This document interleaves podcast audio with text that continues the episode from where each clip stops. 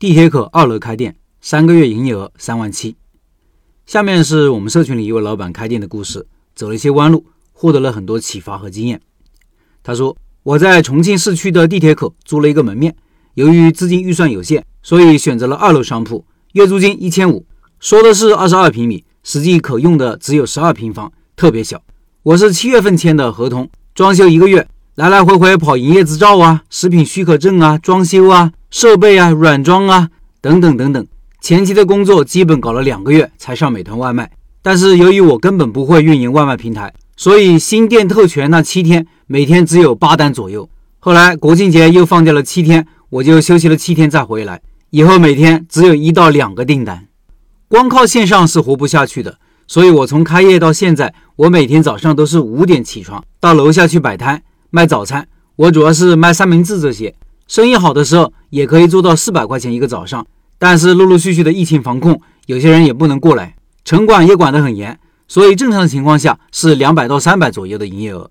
从开业到现在，我算了一下，三个月的营业额三万七，除开房租、水电、物业费的固定开支，我还请了一个阿姨帮我洗菜、搞卫生，一个月的工资是三千，所以整一个店一个月的固定开销是五千块钱，我的毛利是百分之四十左右，所以保本营业额是一万二千五。所以现在基本就是保本状态，基本情况介绍到这里，我来说说我开店这几个月总结的几点经验。第一，本来以为做三明治外卖可以的，但是因为我是要先订单来了，然后现场做，导致一两个订单就可以让我忙得爆炸。外卖小哥站在外面都要发脾气，说等太久，不知道别人做外卖订单都是提前做好的，等订单来直接给就好了。久而久之，发现这个情况不行，我必须要换出餐更加快的产品。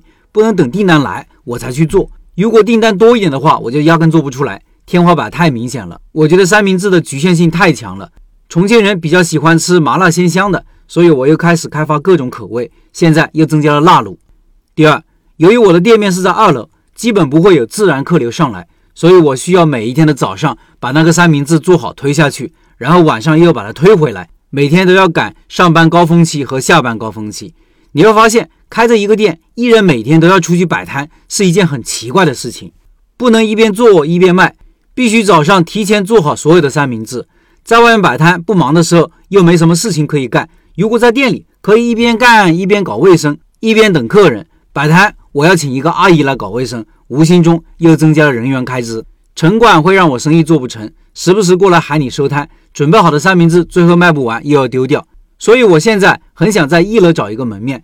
但是一楼店租实在太高了，还有高额的转让费，都让我望而却步。所以没办法，现在只能够在现在这个小店继续经营。但是我还是希望能够找个一楼的门面。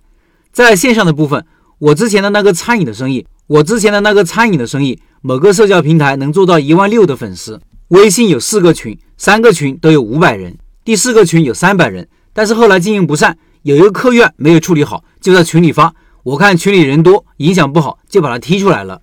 后来他通过各大网络平台发布了一些不利于我的消息，那个生意就做不下去了。所以这一次我不打算做微信群，也没有社交平台的视频发布，仅仅是微信加好友、朋友圈发一发。最近重庆疫情，大家都不出门了，发朋友圈带来的订单太有限了，有动过继续做微信群的念头，但是老公还是制止了。另外两个社交平台我也陆续更新视频。但是目前还没有想到特别好的内容可以持续输出的。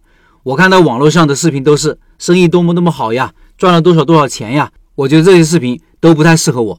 以上是这位老板的分享，下篇文章我再说说我对这个案例的一些看法和建议。